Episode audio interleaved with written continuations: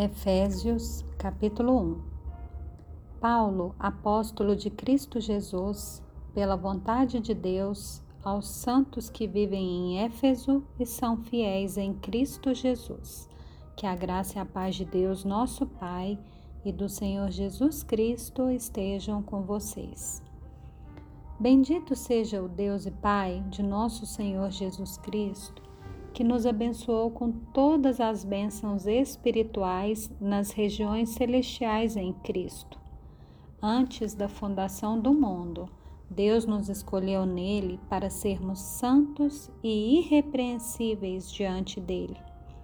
Em amor, nos predestinou para ele,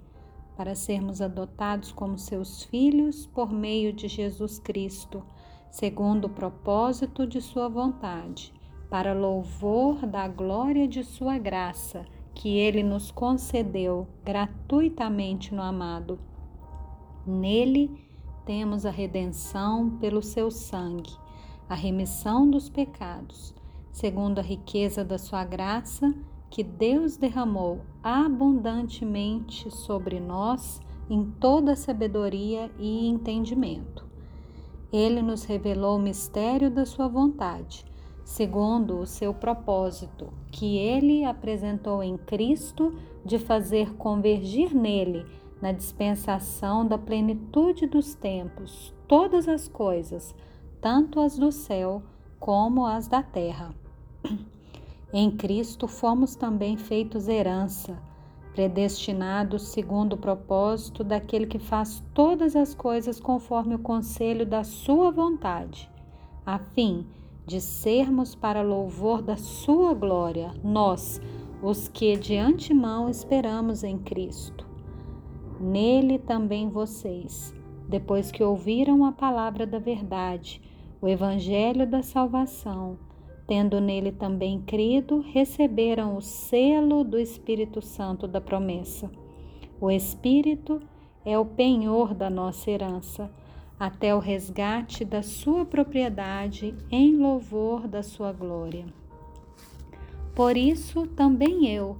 tendo ouvido a respeito da fé que vocês têm no Senhor Jesus e do amor para com todos os santos, não cesso de dar graças por vocês, mencionando-os nas minhas orações. Peço ao Deus de nosso Senhor Jesus Cristo o Pai da Glória, que conceda a vocês espírito de sabedoria e de revelação no pleno conhecimento dele. Peço que ele ilumine os olhos do coração de vocês, para que saibam qual é a esperança da vocação de vocês, qual é a riqueza da glória da sua herança nos santos,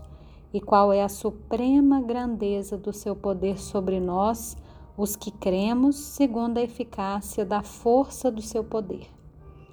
Ele exerceu esse poder em Cristo, ressuscitando-o dentre os mortos e fazendo-o sentar à sua direita nas regiões celestiais, acima de todo principado, potestade, poder, domínio e de todo nome que se possa mencionar, não só no presente século, mas também no vindouro